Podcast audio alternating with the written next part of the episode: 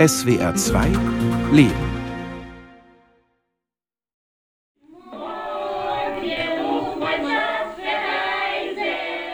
Eine Videoaufnahme von 1992.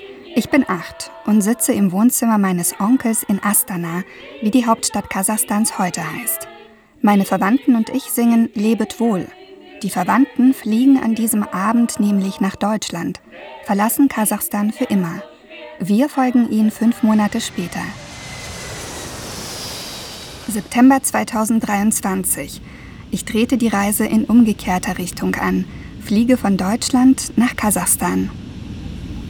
31 Jahre nach unserer Auswanderung zieht es mich zurück in die nordkasachische Steppe. Warum eigentlich?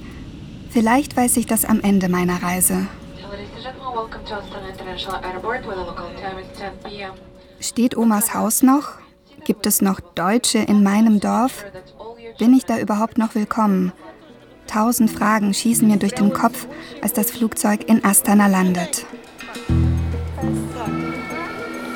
Nach der Grenzkontrolle warten Verwandte auf mich. Umarmungen, Küsse. Wir fahren durch das nächtliche Astana, vorbei an bunt leuchtenden Hochhäusern. Dank üppiger Ölvorkommen ist das zentralasiatische Land reich. Die Hauptstadt erinnert an Dubai und wenig an die sowjetische Stadt von damals, die erst Hauptstadt wurde, als wir schon weg waren. Wir und die eine Million Deutschstämmige, die Kasachstan mit dem Fall des Eisernen Vorhangs verlassen hatten. Meine Verwandten waren in Astana geblieben. Warum, will ich wissen, als wir gemeinsam am Tisch sitzen. Er ist reich gedeckt mit geräuchertem Fisch, in Kraut gewickelten Fleischrouladen, gebratenen Auberginen und verschiedenen Salaten. Die Möglichkeit auszuwandern kam verhältnismäßig spät. Sie waren schon längst Rentner sagt meine Cousine Lena. Mit sie meint sie ihre Eltern. Mutter Antonina Russin, Vater Paul Halbdeutscher, gebürtig aus der Ukraine. Unter Stalin war Kasachstan ein Ort, in dem unliebsame Völker landeten, wie Deutsche, Onkel Paul also. Während des Zweiten Weltkriegs wurden rund 450.000 Deutsche hierher deportiert und mussten in Arbeitslagern und geschlossenen Sondersiedlungen schuften. Tante Antonina kam erst danach. Anfang der 60er Jahre strömten junge Menschen aus der gesamten Sowjetunion hierher, um das Land aufzubauen. Sie waren hier bekannte Leute. Papa hatte ein goldenes Buch zu Ehren seiner Arbeit auf dem Bau. Je älter du wirst, desto schwieriger wird es. Hier erinnert ihn jedes Haus an etwas. Dort hätte er das nicht. Der wichtigste Teil seines Lebens war hier. Jetzt sind sie in einem Alter, wo ich sie nicht allein lassen kann.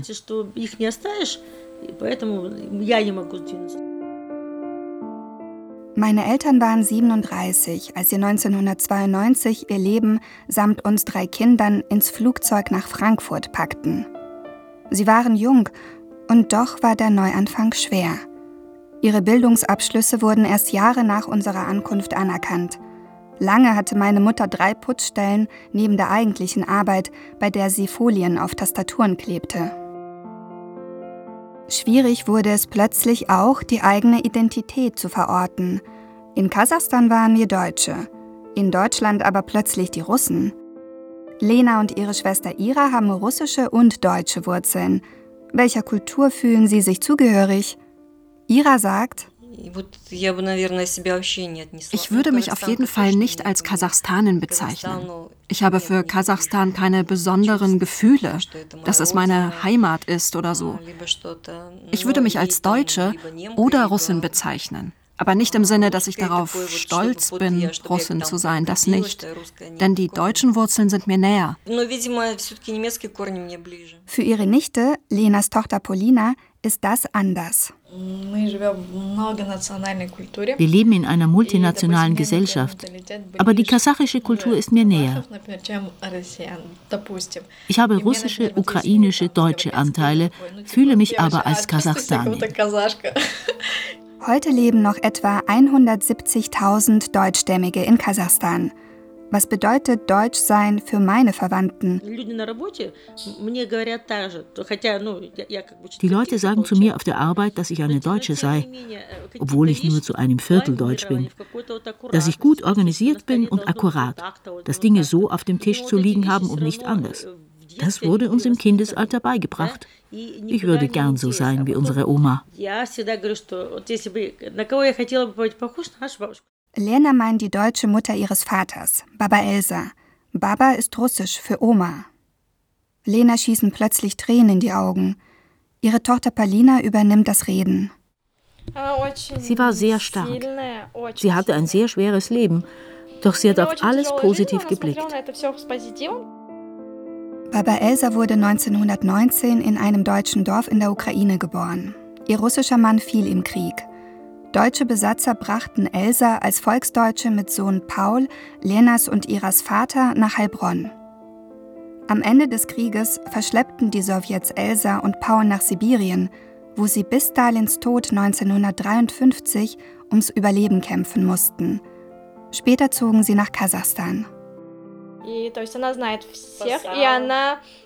Baba Elsa vereinte immer beide Kulturen, die deutsche und russische.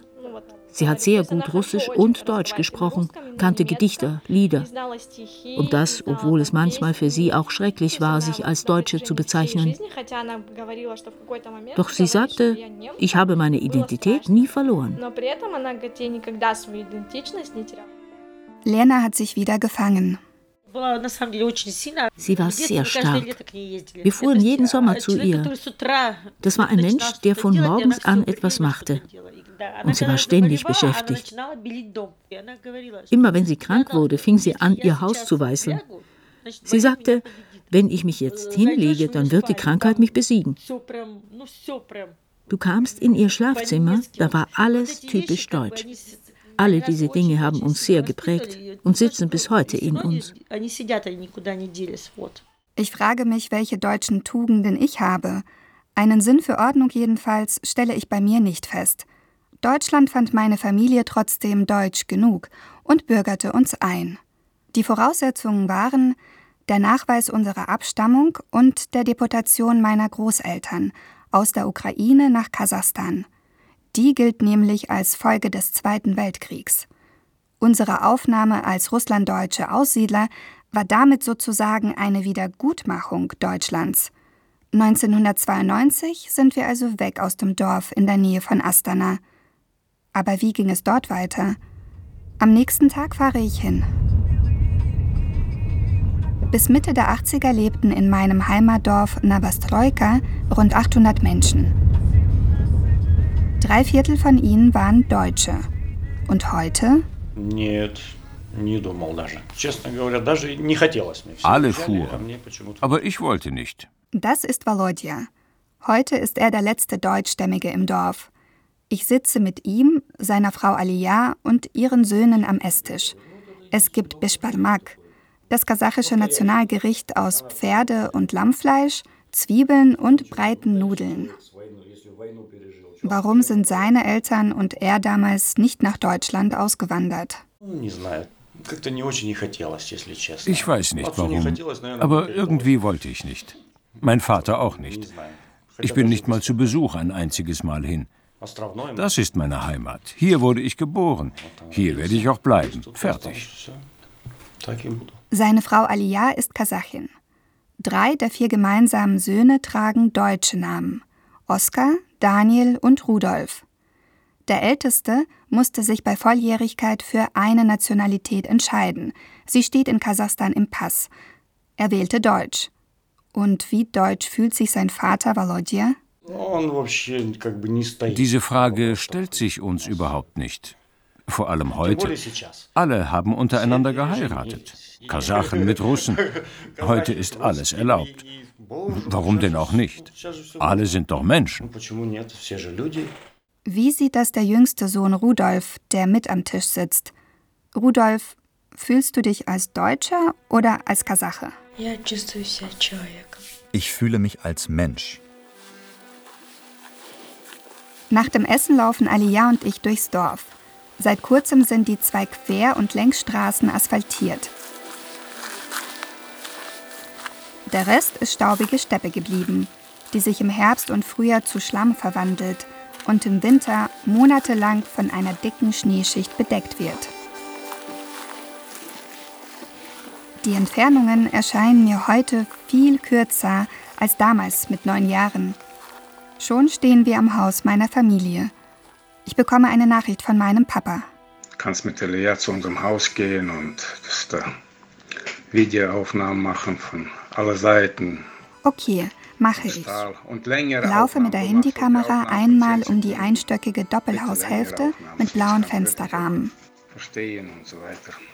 Der Garten ist verwildert. Früher wuchsen hier Tomaten und Gurken. Ich kann nicht ins Haus. Die neuen Besitzer leben in der Stadt, kommen nur selten. In die Häuser der deutschen Auswanderer zogen damals Kasachen aus dem Altai-Gebiet und der Mongolei.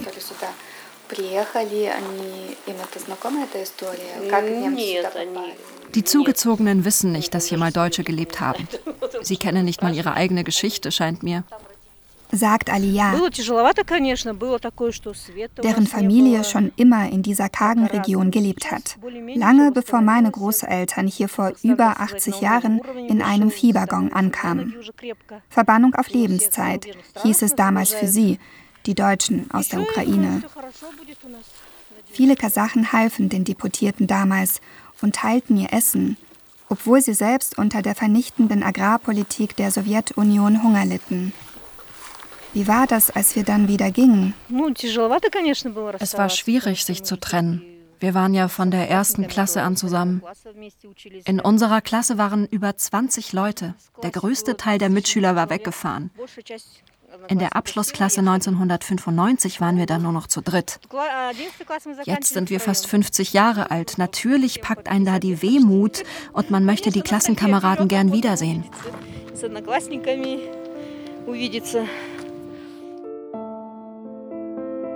Und siehst du sie manchmal wieder? Jedes Jahr besucht uns irgendjemand. Sie scheinen auch uns zu vermissen.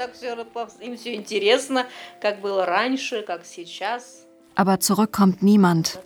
Sie sind dort aufgewachsen, haben Familien, Enkel, haben dort Wurzeln geschlagen.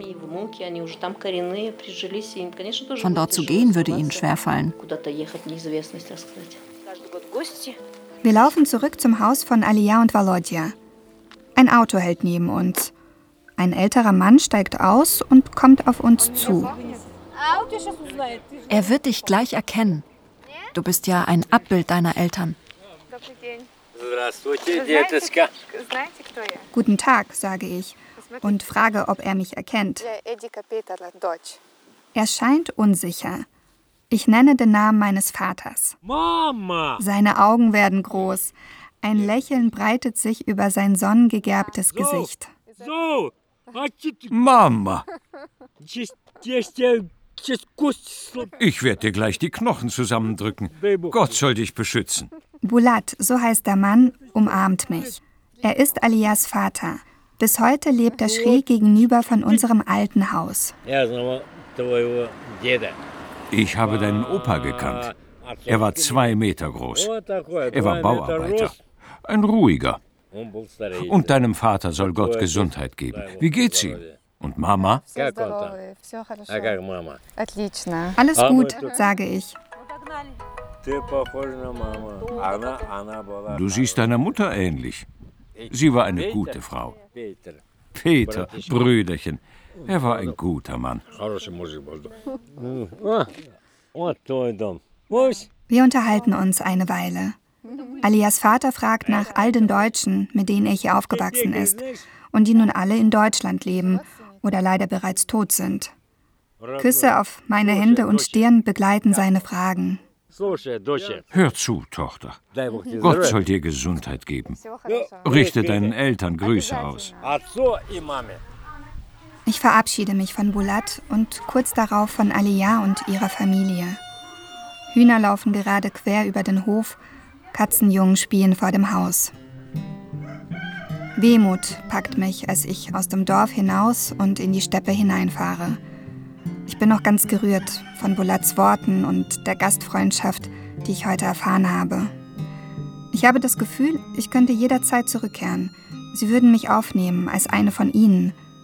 Und doch möchte ich nicht zurück. So sehr Volodya an seiner Heimat hier hängt, so wenig tue ich es. Ja, es berührt mich, wieder in Kasachstan zu sein. Richtig verbunden fühle ich mich trotzdem nicht. Zurück in Astana erfahre ich beim Essen, dass es auch meine Verwandten hier nicht mehr lange halten wird. Die 26-jährige Polina sagt, im Moment bin ich dafür nicht bereit, aber ich kann mir vorstellen, Kasachstan zu verlassen und in Deutschland zu leben. Da sind viele Verwandte. Und ich verstehe, dass ich in Deutschland mehr Perspektiven hätte. Die Lebensqualität ist höher und viele Dinge sind besser als bei uns. Soziales, Löhne, das Lebensniveau, die Möglichkeiten zu reisen, die ihr mehr habt als wir.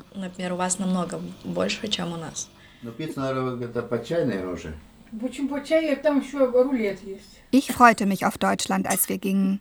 Für mich als Kind war es das Land der Barbies und Gummibärchen. Nie habe ich Kasachstan vermisst. Für Paulina wäre das sicher anders. Ich würde die Gastfreundschaft vermissen. Du kannst bei uns jederzeit zu jemandem zu Besuch kommen. Auch der respektvolle Umgang mit älteren Menschen.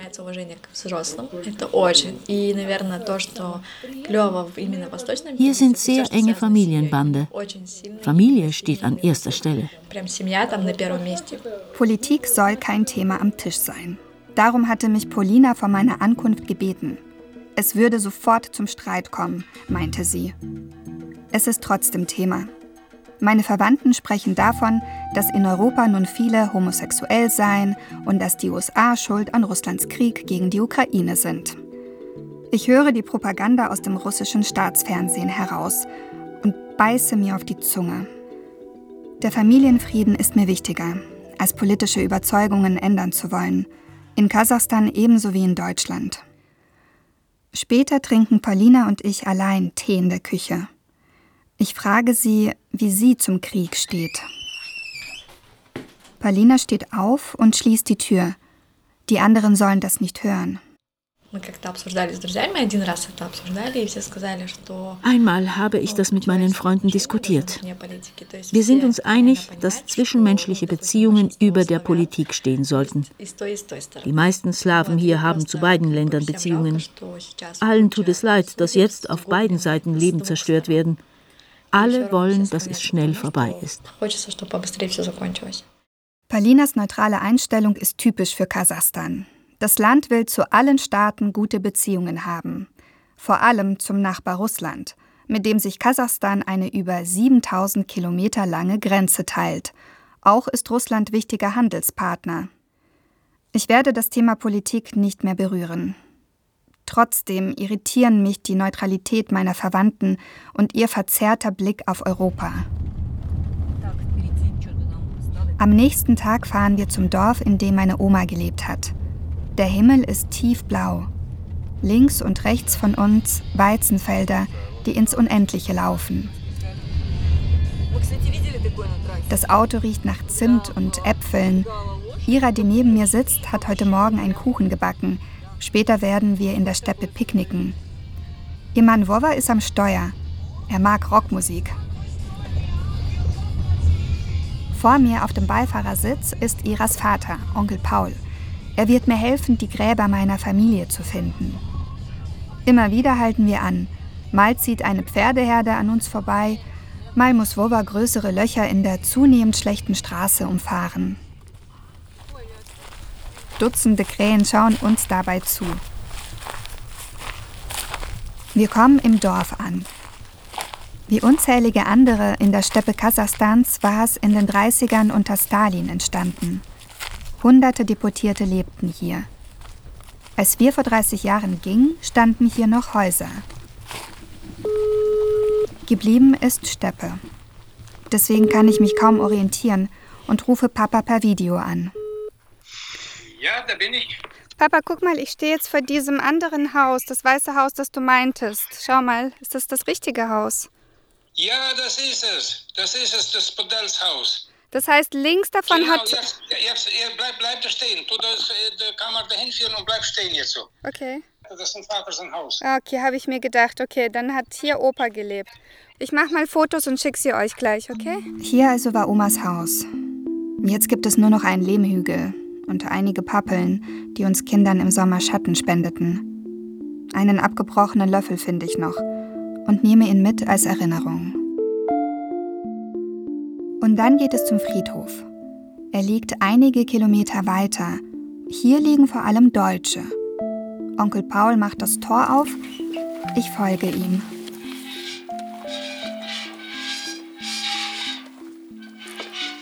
Wir kommen am Grab meiner Oma an, der Mama meiner Mama. Ah, моя бабушка там лежит.